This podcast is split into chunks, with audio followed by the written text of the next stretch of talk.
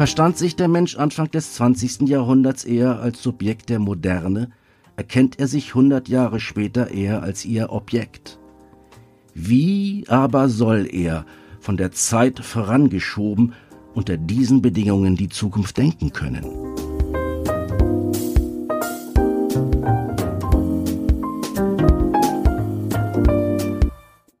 Hallo und herzlich willkommen im Sinneswandel Podcast. Mein Name ist Marilena Behrens und ich freue mich, euch in der heutigen Episode zu begrüßen.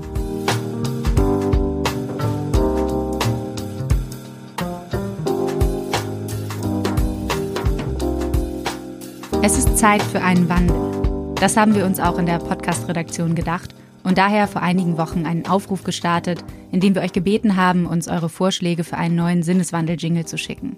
Vielen Dank an alle, die das getan haben. Wir sind wirklich überwältigt von der Vielfalt an Ergebnissen und davon, wie viel Zeit und Mühe ihr in die Produktion gesteckt habt. Die Auswahl ist uns alles andere als leicht gefallen, aber wie ihr vermutlich schon gehört habt, ist sie gefallen. Der neue Jingle kommt von Jonte Mutert, der noch in diesem Jahr sein Studium der Filmmusik in Babelsberg aufnehmen wird. Wir hoffen, euch gefällt der neue Sound ebenso gut wie uns. Schickt uns gerne euer Feedback an redaktion.sinneswandel.art. Um Wandel soll es auch in der heutigen Episode gehen. Oder vielmehr darum, welches Denken die Realisation von Wandel voraussetzt. Bevor wir allerdings beginnen, möchte ich noch ganz kurz darauf hinweisen, dass wir uns freuen, wenn ihr unsere Arbeit finanziell unterstützt. Bereits 200 Fördermitglieder zählen wir auf Steady, was wirklich großartig ist und wofür wir sehr, sehr dankbar sind. Damit wir aber weiterhin und vor allem langfristig möglichst unabhängig arbeiten und produzieren können, seid ihr gefragt. Unterstützen könnt ihr uns, wie gesagt, ganz einfach mit einer Mitgliedschaft über Steady oder auch indem ihr uns einen Betrag eurer Wahl an paypal.me slash Sinneswandelpodcast schickt. Das geht auch schon ab einem Euro und steht alles nochmal in den Shownotes. Das war's. Ich wünsche euch viel Freude beim Zuhören. Mag die Welt auch vor die Hunde gehen. Die Zukunft hat dennoch ein blendendes Image. Schreibt Publizist Roger Willemsen in Wer wir waren, der letzten Rede vor seinem viel zu frühen Tod im Februar 2016. Selbst verkitscht zu Wahlkampfparolen verkauft sie sich so gut, als wäre sie wirklich noch ein Versprechen. So warb Armin Laschet in seiner Rede für das CDU-Programm zur Bundestagswahl mit einem Jahrzehnt der Modernisierung. Und die Kanzlerkandidatin Annalena Baerbock sprach auf dem Grünen Parteitag davon, dass eine Ära zu Ende gehe und wir nun die Chance hätten, eine neue zu begründen. Jetzt sei der Moment, unser Land zu erneuern, so Baerbock. Doch längst nicht nur die Politik hat die Zukunft für sich entdeckt. So warb die niederländische Versandapotheke Doc Morris 2018 mit Gestalten wir die Zukunft, bevor sie da ist. Einem Slogan, der ebenso gut von einer Partei hätte kommen können. Zukunft ist längst nichts mehr, das einfach passiert. Nicht umsonst zerbrechen sich Zukunftsforscherinnen an renommierten Instituten die Köpfe darüber, in welcher Welt wir einmal leben werden. Das Morgen wird schon heute vorausgedacht. Man könnte also den Eindruck gewinnen, die Zukunft stehe vor der Tür. Dabei könnten wir kaum weiter von ihr entfernt sein. Vielmehr stehen wir vor dem Abgrund einer ganz und gar ungewissen Zukunft, was wir nur zu verdrängen scheinen. Die Zukunft, das ist unser röhrender Hirsch über dem Sofa, ein Kitsch, vollgesogen mit rührender Sehnsucht und Schwindel. Die Zukunft der Plakate existiert losgelöst von den Prognosen unseres Niedergangs und hat in der Kraft ihrer Ignoranz keinen Bewegungsspielraum. Sie verharrt hingegen. Was nicht neu ist, das ist die Zukunft. So Willemsens These. Dabei wissen wir doch eigentlich schon lange, dass es nicht mehr weitergehen kann wie bisher. Und doch kopieren wir immer wieder das, was wir bereits kennen, und pflegen eine nostalgische Beziehung zur Vergangenheit. Aus Angst vor der Zukunft? Where is the wisdom we lost in knowledge? fragt T.S. Eliot bereits 1934 in seinem Theaterstück The Rock. Wie kann es sein, dass bis heute, trotz des exponentiellen Anstiegs an Information, aus all den Fakten keine Praxis entsprungen ist? Ist es das schlechte Gewissen gegenüber künftigen Generationen, was uns schließlich handeln lässt? Oder bedarf es erst der Justiz, die uns ermahnt, die Zukunft mitzudenken? Es bleibt noch abzuwarten, ob auf das erst kürzlich im April getroffene Urteil des Bundesverfassungsgerichts demzufolge das Klimaschutzgesetz in Teilen verfassungswidrig sei, sprich nicht mit den Grundrechten vereinbar, die gewünschte Umsetzung folgen wird. Als Zeitenwende, bahnbrechend und wirklich historisch bezeichnete Energieökonomin Claudia Kempfert das Urteil. Denn zum ersten Mal wird auf oberster Ebene Generationengerechtigkeit in puncto Klima juristisch mitgedacht. Worauf sich Karlsruhe dabei beruft, ist das sogenannte Vorsorgeprinzip des Staates, laut Grundgesetz Artikel 20a, demzufolge die Regierung verpflichtet ist, künftige Generationen vor dem Klimawandel zu schützen und Kosten nicht unnötig auf unsere Enkelkinder schieben darf. Das Urteil konsequent zu Ende gedacht bedeutet, rasches Handeln ist erforderlich. Nichts tun oder einfach so weitermachen wie bisher ist deutlich teurer als endlich zu handeln. Die wahre Schuldenbremse, so Kämpfert, sei der Klimaschutz. Was jetzt also passieren müsse, sei eine 180-Grad-Wende. Raus aus dem fossilen Zeitalter und grünes Licht für die erneuerbaren Energien. Wachstum allein ist längst kein Indikator mehr für Wohlstand und Zufriedenheit, war es vermutlich nie. Was nun zählt, ist Wachstum enkeltauglich zu gestalten. Wachstum um des Wachstums willen, das ist ein Relikt der Vergangenheit.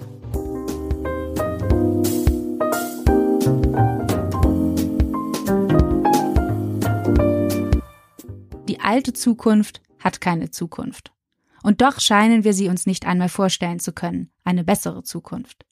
Wir lobpreisen stattdessen die Gegenwart, die Achtsamkeit des Augenblicks. Doch wären wir uns wirklich so bewusst, wie wir vorgeben zu sein, müssten wir dann nicht erkennen, dass die Gegenwart nicht zukunftsfähig ist? Wir waren jene, die wussten, aber nicht verstanden, randvoll mit Wissen, aber mager an Erfahrung. Wir waren die, die verschwanden. So bewegten wir uns in die Zukunft des Futurums II. Ich werde gewesen sein. So lautet zumindest Roger Willemsens wenig hoffnungsvolle Vision. Dabei ist die Zukunft im Kopf durchzuspielen eine zentrale menschliche Fähigkeit, die unser alltägliches Handeln bestimmt. Selbst kleinste Entscheidungen treffen wir, indem wir im Geiste simulieren, was passieren könnte. Etwa, wenn wir morgens beim Bäcker an der Theke stehen und uns fragen, ob wir lieber das Schokocroissant oder doch das belegte Dinkelbrötchen wählen sollten. Zukunftsdenken hilft uns, Ziele zu setzen und zu planen und gibt uns die Motivation, unsere Pläne auch umzusetzen, sagt Roland Benoit, Kognitions- und Neurowissenschaftler am Max-Planck-Institut in Leipzig. ForscherInnen gehen davon aus, dass wir bereits im Alter von drei bis fünf Jahren beginnen, über den gegenwärtigen Moment hinaus in die Zukunft zu denken. Eine besondere Rolle dabei spielt ein Netzwerk, das aus dem Hippocampus und Teilen der Großhirnrinde besteht. Es überlappt sich mit dem sogenannten Default Mode Network, also dem Ruhezustandsnetzwerk, das immer dann aktiv wird, wenn wir gerade nichts zu tun haben. Was, wenn wir ehrlich sind, angesichts all der Ablenkungen und Reize unserer vernetzten und schnelllebigen Welt nur noch allzu selten vorkommt. Im Zeitalter der Zerstreuung seien wir, so Willemsen, nie ganz in der Gegenwart. Auch die Zukunft sei uns damit abhanden gekommen, nur noch rein gegenständlich vorstellbar und reduziert auf Technik-Utopien, die uns Menschen mehr entmündigen als befreien. Verstand sich der Mensch Anfang des 20. Jahrhunderts eher als Subjekt der Moderne, erkennt er sich hundert Jahre später eher als ihr Objekt. Wie aber soll er, von der Zeit vorangeschoben, unter diesen Bedingungen die Zukunft denken können? Sind wir also, angetrieben durch Effizienzstreben und Wachstumsdrang, de facto zu bequem geworden, uns eine andere Welt als die bereits existierende vorzustellen? Ist dies der Grund, weshalb wir uns schon mit kleinsten Updates zufrieden geben, uns gar euphorisch in die Warteschlangen einreihen, wenn die x-te Version des neuen iPhones auf dem Markt erscheint? Dabei sollte die Postmoderne doch eigentlich die Moderne ablösen, indem sie ihr zu mehr Vielfalt und Kritik verhilft mehr Demokratie wagen, weg von Funktionalität hin zum kreativen Chaos. Stattdessen scheinen wir gefangen in einer Welt des Machbaren anstelle des Wünschbaren. Hitzig wird über die Erhöhung von Benzinpreisen diskutiert, die arm und reich, so heißt es, weiter werden spalten. Die Zukunft muss mehrheitsfähig sein, um Zukunft zu haben.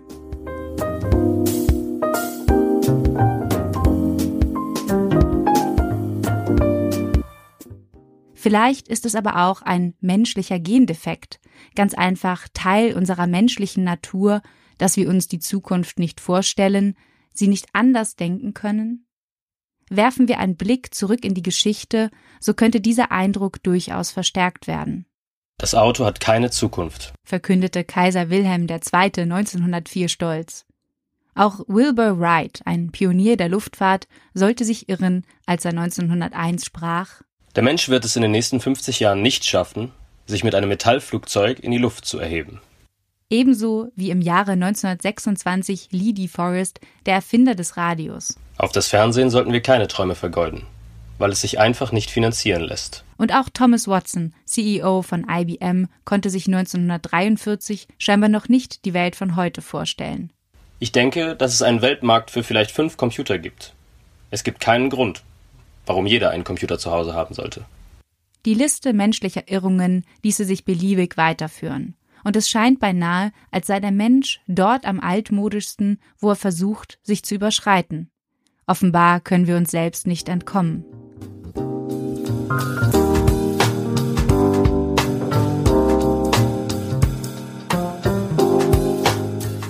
(2016) fanden NeurowissenschaftlerInnen des Leipziger Max-Planck-Instituts gemeinsam mit britischen Kollegen allerdings heraus, dass es manchmal sogar ratsam sein kann, Zukunftsgedanken zu unterdrücken eine Überlebensstrategie gewissermaßen.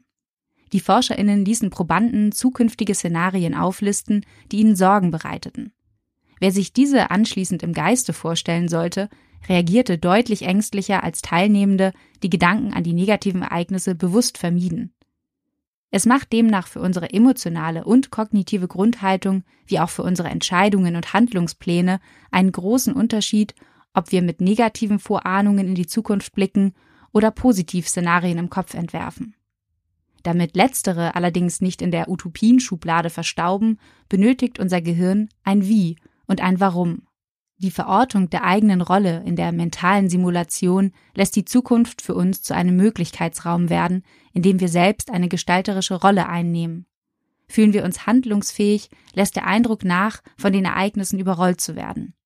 Ohne aktive kognitive Beteiligung und ein Gefühl von Selbstwirksamkeit schauen wir hingegen nur passiv vom Zuschauerrand zu.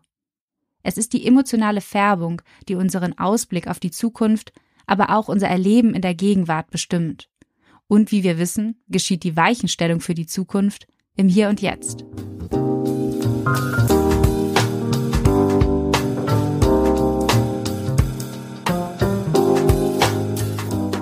Science Fiction ist eigentlich das beste Beispiel dafür, dass es funktioniert, dass wir Menschen in der Lage sind, uns das schier Unmögliche vorzustellen. Weshalb, das hat Schriftsteller Dietmar Dart in seinem Buch Nie Geschichte sehr treffend formuliert. Es gibt nicht nur Dinge, die zwar denkbar sind, aber nicht wirklich, sondern umgekehrt auch solche, die wirklich sind, aber für Menschen schwer bis überhaupt nicht denkbar. Science Fiction zeigt, was undenkbar ist, muss noch lange nicht unmöglich sein. Das klingt abstrakt, aber abstrakt ist schließlich auch unser Verhältnis zur Welt, in der wir leben. Wer hätte sich schon vor kurzem noch vorstellen können, dass ein klitzekleines, kronenförmiges Virus das gesamte soziale Leben einmal lahmlegen würde? Nur Zeiten, die viel zu wünschen übrig lassen, sind auch stark im Visionären. Schreibt Roger Willemsen.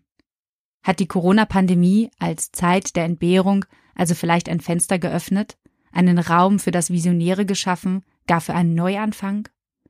So oder so ist jetzt die richtige Zeit oder vielmehr die letzte Chance, die wir noch haben, um das Neu- und Andersdenken von Zukunft wieder zu erlernen.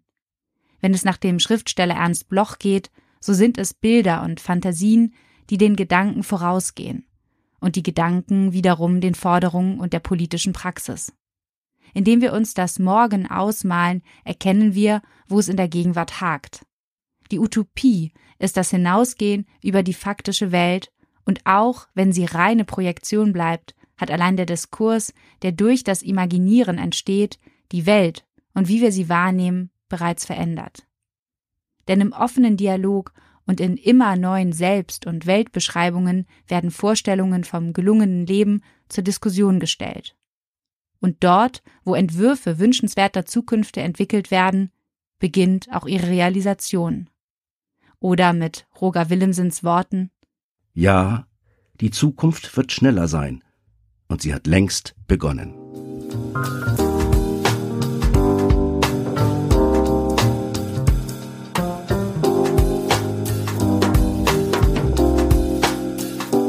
Vielen Dank fürs Zuhören. Wenn euch der Podcast gefällt, dann teilt ihn gerne mit Freunden oder hinterlasst uns eine positive Bewertung auf iTunes.